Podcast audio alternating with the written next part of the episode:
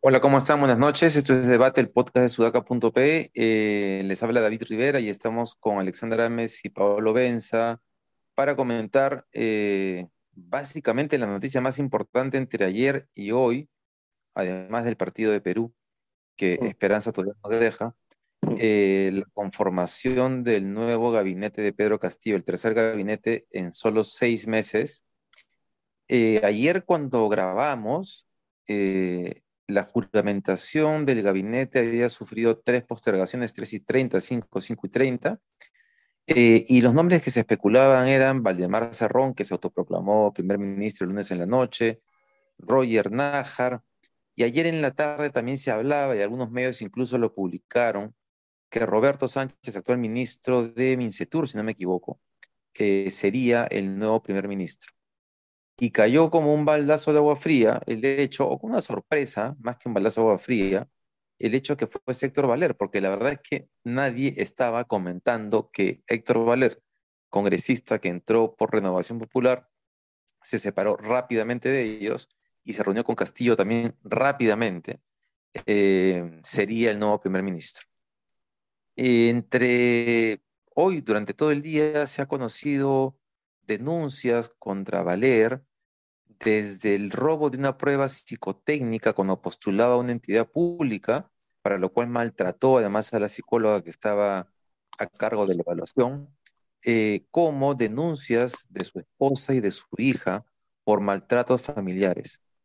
Su hija de más, más de 20 años este, presentó una denuncia en la, en la comisaría en la cual se puede leer que su padre, el actual primer ministro, la agarró a patadas a su hija, ¿no? Y además está la denuncia de la esposa. Eh, este gabinete además está conformado por un ministro del Interior, Chavarri, que era uno de los hombres que Gallardo quería ascender. Es, es, uno de los hombres que ha visitado Castillo constantemente, que también tiene denuncias, incluidas dos por tráfico ilícito de drogas. Otra eh, la ministra de la Mujer, una mujer conservadora y antivacunas. Un ministro del Ambiente eh, que ya no recuerdo incluso, primero sin requisitos para el cargo, pero alguna denuncia ha salido. Eh, solamente después de relatarles esto, quiero plantearles algunas ideas que tienen que ver con que este gabinete representa mejor al Pedro Castillo de la campaña, un hombre conservador y contra todo lo que significa la representación del caviarismo, ¿no? El tema de la institucionalidad, es decir, es la contrarreforma, eh, en línea con lo que se aprobó ayer en el Congreso contra eh, la contrarreforma universitaria que le devuelve la autonomía a las universidades. Em, y lo que vamos a tener en adelante es un gobierno alineado con el Congreso en lo que dure, para, además de tumbarse esta reforma, que seguramente el gobierno no la va a observar y va a dejar que las universidades vuelvan a tener la autonomía que tenían antes, eh, seguramente contra reformas en diferentes ámbitos, como el del transporte. Eh, ¿Cuál es su lectura de este nuevo gabinete de Pedro Castillo y qué, y qué, qué, qué, cosas le auguran? Dale, dale. Complicado. Mira, mi lectura, en realidad yo no, no estoy con el ánimo muy optimista a partir de los perfiles que tienen los ministros y el, el premier, ¿no? Eh, llama la atención eh, Valer, que es una persona eh, que no solamente postuló por un partido totalmente opuesto a los ideales de Pedro Castillo, sino que es una persona que tiene muchas denuncias de maltrato a su esposa, a su hija, eh, que no pagaba el mantenimiento del edificio, o sea, es un mal ciudadano. Y la pregunta es cómo un mal ciudadano llega a tener un cargo de responsabilidad profesional a nivel nacional como ese, ¿no? Eh, siguiendo eh, esa misma línea, los ministros, que, bueno, Paolo dice que hay que ser político para ser ministro, yo discrepo con eso, tienes que tener una gran preparación en el sector, este, no puedes poner a cualquier persona ahí y, y el nivel de preparación pues, de los ministros que han entrado es muy bajo, salvo el tema de economía y de hecho es en donde de alguna manera me parece que el sector empresarial está más o menos tranquilo dentro de todo porque por lo menos eh, se reconoce eh, que es un servidor público de carrera, ojo, ¿no? Y yo sí destaco que tiene capacidades de gestión probablemente más que las que podía haber tenido Pedro Franque, ¿no? Eh, sin embargo, dentro de este equipo, no sé qué tanto puede hacer a favor de la atracción de inversiones, porque la incertidumbre pues es muy alta. Lo que se ha generado ahora es es un viraje, digamos, es, es, es deschavarse, digamos, y decir ya, no, o sea, me divorcio de, de, mi alianza con el caviarismo y me deschavo para, para, para ser lo que soy. Un gabinete machista, un gabinete homofóbico, un gabinete conservador, y ahí es donde el ala de renovación popular y el fujimorismo también encuentra una similitud. Entonces, eh, me preocupa, ¿no? sobre la confianza, eh, no estoy tan segura de que se le niegue porque justamente abrazan tanto el Fujimorismo como Renovación Popular y Perú Libre eh, casi los mismos, no sé si llamar ideales, porque ideales pues es una palabra hermosa, pero las mismas, los mismos vicios, ¿no? Los mismos defectos lo comparten. Entonces, probablemente ahí encuentren una alianza invisible, ¿no? No sé, Paola, ¿tú cómo lo ves? es un comentario cortito previo a lo del ministro de Ambiente. ¿no? Yo creo que los ministros son cargos políticos, no tienes que tener para mí experiencia en el sector necesariamente para ser ministro, pero el ministro de Ambiente en la peor crisis ambiental de la historia de nuestro país no puede ser un tipo que no tiene experiencia para asumir ningún cargo en general. Es un huevón que ha sido profesor de geografía en un colegio y ese es ahí para su experiencia, no tiene más experiencia de nada. Bien lo dijo un tuitero de izquierda insoportable como Carlos Yair, que a mí me cae muy mal, pero bien lo dijo el, el, el Rullero de la izquierda, el ministro Rullero de Cateriano, exactamente lo mismo. Y, e incluso Rullero por lo menos tenía experiencia en el campo del derecho laboral. Este tipo ha sido profesor de geografía en un puesto de ministro de Ambiente. Eso, eso no te garantiza experiencia para asumir ningún cargo de nada. Ni de ministro, ni de presidente, ni de director de línea, ni de viceministro, ni probablemente ni un cargo intermedio, no cumple los requisitos para nada. Entonces, eh, el ministro de Ambiente, un desastre, terrible elección. Este, vamos por la ministra de la Mujer, la ministra de la Mujer, eh, que se supone que es un ministerio que debería velar por los derechos de la mujer, cayendo en este prejuicio tonto, estúpido, de que se está enseñando en los colegios de que el, hombre tiene que ser igual a la mujer y está en contra, según dice, de que el hombre tenga que ser igual a la mujer. ¿Qué clase de ministra de la mujer está en contra de que el hombre tenga que ser igual a la mujer en términos de derechos? Eh, si es, que, si es que no fuera en términos de derechos, lo hubiera precisado, ni siquiera lo ha precisado. Terrible elección para el Ministerio de la Mujer. Pero ya para no ir uno por uno, es francamente inaceptable, y eso sí es una cosa que no hay retroceso, que un tipo que se ha acusado de tirarle patadas a su hija y puñetes a su esposa, difunta hoy, este, sea premiado. Por, por mucho menos, Daniel Mora que también agredió a su esposa, tuvo que dejar su carrera política, además de una carrera política en, boyante, etc. No puede recibir la confianza del Congreso esta persona, es un miserable. Una persona que le propina puñetes a su esposa y patadas a su hija es, una, es un miserable. No puede ser premier, no puede ser nada. Bueno, lamentablemente ha sido elegido congresista porque nuestro sistema político lo permite, pero no puede tener un cargo que tenga que recibir confianza de 130 congresistas. Ah, y voy a terminar con esto, la típica hipocresía del Opus Dei, la típica hipocresía de los pro familia, la típica hipocresía de los pro vida es esta. Siempre terminan siendo, al menos las figuras políticas, no voy a, no voy a generalizar a las personas religiosas, las figuras políticas que son, suelen ser los más locuaces y los más extremistas dentro de los religiosos, terminan siendo pegalones, no le pasan pensión como el de Renovación Popular, candidato a la Molina, no le pasa pensión a su familia, etcétera, etcétera, etcétera. Eso, para empezar.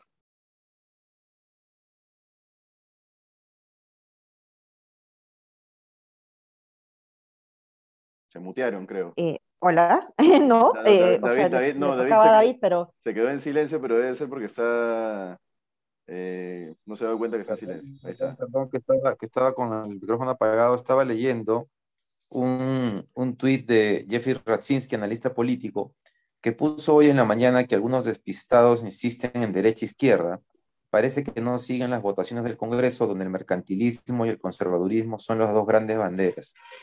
Eso también se parecen oficialistas y opositores. Eh, yo agregaría acá eh, que en la lógica del mercantilismo, o sea, el tema del conservadurismo está clarísimo, pero creo que acá eh, Castillo se ha deshecho de la izquierda que el serronismo, la izquierda radical llama caviar, que es esa izquierda que pretende respetar ciertos, cierta institucionalidad mínima construida. Podrán, podrán proponer cambios, redistribución, hasta discutir una, una nueva constitución, pero hay ciertas cosas que deben sostenerse y respetarse. Castillo se ha deshecho de todas esas personas que implicaban algún pero a lo que él en verdad cree y quiere, y que no tiene que ver con ser un radical de izquierda necesariamente, ¿no? Este, ahora bien, una pregunta para ustedes. En, e, en la línea en que en el Congreso están alineados con este nuevo gabinete de Castillo, va a ser interesante ver si finalmente, efectivamente, le niegan el voto de confianza. Pero, pero ojo, eh, ojo, ojo, David, que Renovación Popular ya sacó un comunicado diciendo que, que no van a apoyar al gabinete y que van a buscar la vacancia. Sí, yo creo que el Fujimorismo y Renovación Popular, incluso Avanza País, van a ir de todas maneras por, eh, en esa línea de negar la, la confianza. Tengo la impresión que Podemos Perú, Alianza para el Progreso, no necesariamente, pero habría que verlo. Este, pero además de eso, del tema del voto de confianza que, planteaba Alexandra, tengo la impresión en que no hay, más allá de que se bajan este gabinete y nombran a otro que será parecido, este, em, porque claro, si se bajan a dos, a dos gabinetes, si no reciben dos gabinetes el voto de confianza, Castillo puede cerrar el Congreso, ¿no es cierto? Sí, pero todavía no han pero todavía sería, sería el primero. Yo creo, ahí sí voy a, mira, a tu pregunta, David, Dale, dale termina o, o, te respondo la pregunta. No, con este tema está bien, Pablo, y después planteo el otro, que era el tema de cómo parar esta, esta arremetida de estos sectores. Dale. Te digo que a tu pregunta es, yo he defendido constantemente el voto estratégico del Congreso, que le den la confianza a Bellido porque es lo estratégico. Pero ¿sabes qué? No hay, no hay voto estratégico posible con un tipo que le mete patadas a su hija. No hay. En ese, en ese punto tienes que trazar la línea. Ahí sí tienes que ser principista. Yo soy partidario de tener muy pocas líneas morales, digamos, en la vida, pero esas líneas tienen que ser. Y en este caso no puede haber cruce de esa línea. Tienes que, no puedes darle confianza y tienes que jugar al choque ya desde por sí. Además, ya avanzó el gobierno. Cada vez más personas como tú, David, te convences de que no debe seguir Castillo en la presidencia. Yo creo que es hora de que el Congreso ya pase un poco, no sé si a la ofensiva, pero al juego de, a tres cuartos de cancha, por decirlo de alguna manera. Y ese juego de tres cuartos de cancha ya puedes entrar un poco con la, con la soga al cuello de tener solo una denegación de confianza enfrente. Entonces yo te diría que sí, que es momento de que el Congreso le ponga la pata en la, puerta, no le dé la confianza a este miserable y que por fin eh, empiece ya el, el, el, desenlace de esta historia, que yo creo que va a ser en el 2022, no creo que pase este año. Sí, pues. Sí, pues. Pero bueno, no, yo, yo, yo sí creo que le van a dar la confianza a este gabinete porque como, como dije, eh, eh, hay muchas similitudes, ¿no? O sea, por, eso es que estoy de acuerdo, no he leído el, el, tuit de Racinski, pero es lo que dije eh, al iniciar, ¿no? Justamente que acá no hay izquierda-derecha, sino que justamente Renovación Popular y el Fujimorismo termina teniendo muchas similitudes con los vicios de Perú Libre, ¿no? Entonces Perú Libre lo que hace es deschavarse del caviar progresismo, digamos el caviarismo progresismo, y decir ya, este soy yo, y jala a la gente que es como él, pero la gente que es como él puede encontrarse también en renovación popular, entiéndase, por ejemplo, con mis hijos no te metas, ¿no? Em, y en el fujimorismo también, ¿no? Sí, pues, sí. Sí, vamos a ver. Ojo, hay que hacer una diferencia ahí, ¿eh? porque yo sí entiendo a los extremos contra el caviarismo que pasa a ser el centro por, por, digamos, por extensión, ya ni siquiera es el centro izquierda, ¿no? Pero sí entiendo la dinámica extremos versus centro. Lo que es imposible de entender es la dinámica extremos defienden a un tipo que le pateaba, que pateaba la cara de su hija. Porque eso ya ni siquiera tiene que ver con extremos, eso tiene que ver con humanidad si un tipo como Cerrón va a darle el voto, o un tipo como Guido Bellido va a darle el voto a un gabinete que tiene un tipo que le pateaba la cara a su hija, entonces ya dejó de ser políticamente viable la dinámica de extremo centro y pasó a ser una dinámica de, por decirlo de alguna manera, malditos contra personas o, pero inhumanos contra humanos, ¿me dejo entender? Eso. Pablo, yo creo que en verdad tenemos que hablar de, dejar de hablar en términos ideológicos, porque generalmente el tema de derecha-izquierda eh, y el centro tiene que ver con espectros ideológicos. Y creo que lo que está pasando en el país, y es bien importante que terminemos de tomar conciencia, es que no estamos en ese debate ahora. Estamos en un problema que tiene que ver con poderes informales e ilegales capturando cada vez una mayor participación del Estado y que, son, y que en este caso se cruza con sectores conservadores, además que no quieren reformas progresistas que son las que avanzan en el mundo. No, pero el eh, conservadurismo sí es ideológico, perdón. ¿ah? Sí, el conservadurismo es ideológico, correcto. Pero es que el tema es... ojo, ojo que yo, he planteado el, primer punto, y es que creo que lo prioritario son sectores informales e ilegales apropiándose del Estado, en el Congreso y en el Ejecutivo, que en este caso se cruzan con algo que sí es ideológico, que es el conservadurismo. Pero ojo, claro es ideológico en otro aspecto, porque tenemos gente de izquierda radical conservadora y de derecha radical conservadora, ¿no? Y por eso se unen, se unen en ese punto y también en la defensa de los intereses informales y legales, porque ahí dentro hay corrupción, hay dinero. Eh, entonces, ahora, ¿es posible pararlos? Porque lo que me temo es que con los partidos políticos que hay en el Congreso no es posible pararlos y que la única manera de detenerlos va a hacer que la gente tome conciencia y haya unas grandes movilizaciones en el país, porque si no, no van a parar. Ya, pero ¿qué gente va a tomar conciencia, David, si el Perú es un país conservador? Exacto, exacto ese es el punto lamentablemente este país es demasiado conservador para movilizarse contra un conservador. Bueno, hagamos una movilización contra el tema informal y legal. Yo creo que la gente, el tema del transporte, sí la moviliza. Pero somos un país no la moviliza, no la moviliza, informal. no la moviliza. Somos un país no ilegal e informal. perdón, la gente, la gente necesita usar los taxis colectivos. Le quitas el taxi colectivo y no tiene cómo, cómo carajos, perdón, pero movilizarse. es verdad. Totalmente de acuerdo. Okay. Ese punto es importantísimo porque además nos lleva a un punto interesante y eso quiere decir que en todos los procesos de reforma en el país se ha planteado eh, desde un punto de vista tecnocrático ideal y sin tomar en consideración que esos sectores que se están viendo marginados no han sido incorporados finalmente al, al, nuevo mecanismo formal. Recuerdo que en su momento Gustavo García siempre planteaba la idea de cómo hacías para que eso que era informal y legal ahora se incorporara y se plantearon esquemas en el cual incluso los choferes actuales se beneficiaban, pero tal vez sea un problema de la reforma que se han implementado en los últimos años en el país y es válido. Pero ojo que lo que están diciendo ustedes es que si no es posible pararlos, entonces no hay marcha atrás. Estamos fregados. lo, lo, que, lo que sí se puede hacer y se vio con, con Merino, que era un conservador, es aplicar el, el, el, tema del sentimiento. Con Merino fue un sentimiento muy, muy fuerte con Vizcarra, o sea, de, de, filiación a Vizcarra, por más que Vizcarra era un, era un tipo corrupto y no se le defendió a Vizcarra, pero lo que se sintió fue, están tomando por asalto la presidencia de este tipo al que en teoría todos queremos.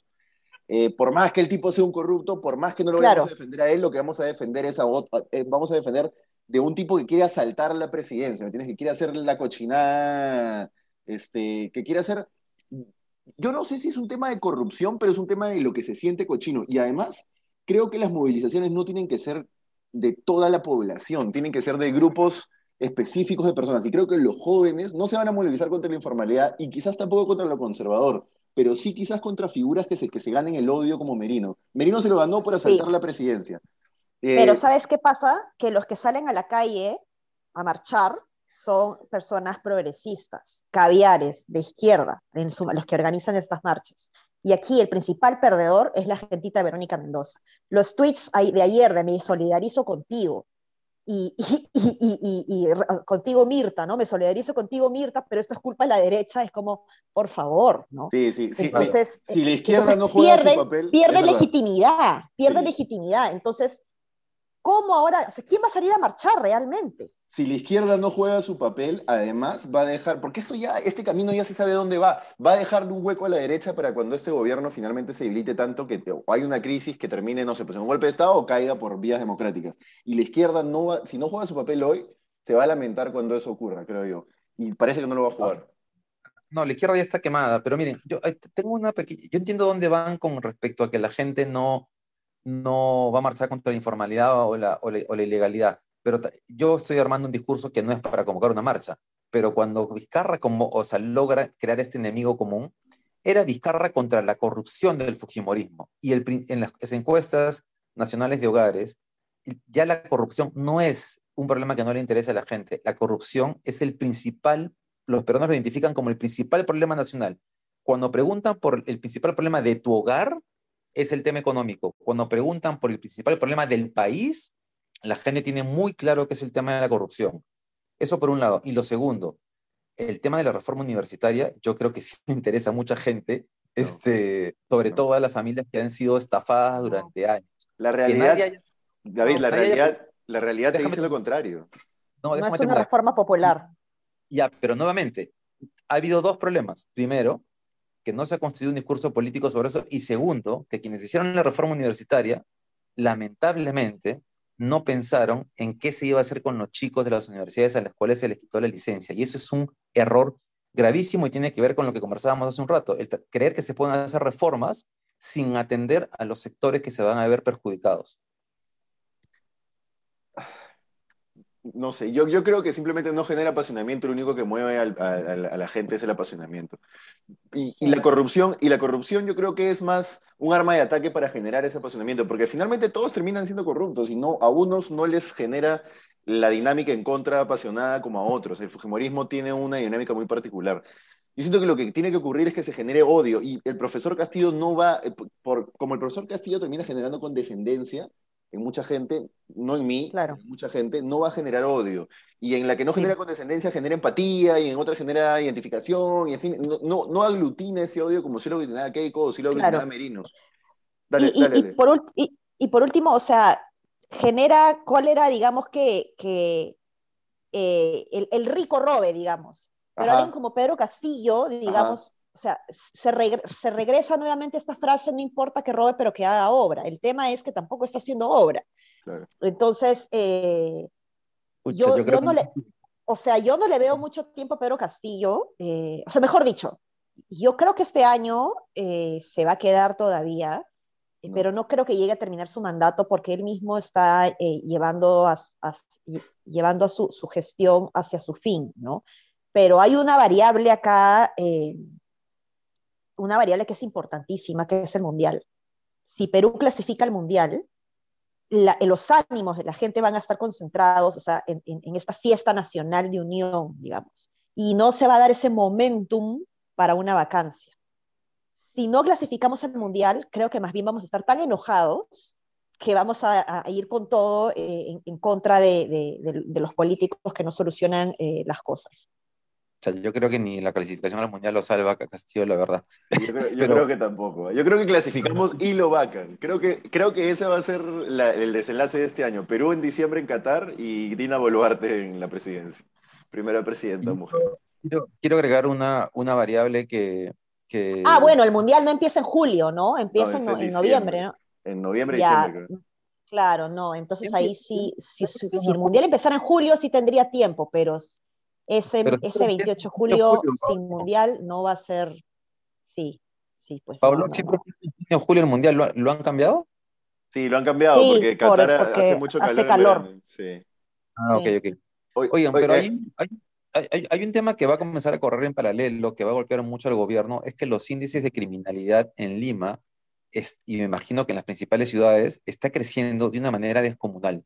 Y con esto el interior, eso se va a acentuar muy fuerte. Y yo, nuevamente, yo creo que sí hay temas que le afectan a la gente directamente. Y segundo, hay una cosa que yo no comparto de los analistas y esta subestimación de la, de, de, de, la gente respecto a qué le preocupa, qué no. Yo creo que tenemos un problema de representación. Generalmente en los países donde hay movilizaciones, hay veces en las cuales, como en Chile, no hay un líder, ¿no? Este es una movilización social de pronto espontánea, pero en un país en el cual venía de muchas movilizaciones con rostros visibles. Y creo que lamentablemente el espectro político está tan, está tan contaminado y podrido que no hay quien, quien este, represente esa indignación que tú pides, Pablo. Sí, eh, sí, no hay quien lo represente ahora, por eso es lo que te decía, ¿no? Hay cosas que sí le afectan la, vida a la gente, la seguridad y la economía, la microeconomía son dos de ellas, ¿no? No están, lo de la seguridad podría ser un factor, pero está en crecimiento recién, lo de la economía se está estabilizando, no creo que sea. Yo creo que lo van a sacar a Castillo por la alta política del Congreso y no por, no por la calle, con la anuencia de la calle, pero no con la movilización de la calle. Creo que va a ser un poco así, no sé, en fin, ya estamos volando. ¿Algún comentario más? No, no, no, ya estamos ya con el tiempo. Ya, Paolo, listo. Entonces, llegamos al final. Hoy día va a estar con Mayla Huertas Carlos León Moya, que tiene su lado eh, gracioso y ácido en Twitter, pero además es un buen analista político. Este, es a las 7 de la noche, si no me equivoco. Y nada, no se olviden de seguir a Sudaca Perú en sus redes. Hasta mañana. Nos vemos. Oye, Viti, bienvenido al club de no queremos más a este presidente, o consideramos que este presidente no es, la, no es el camino para el, para el Perú. Chao, nos vemos.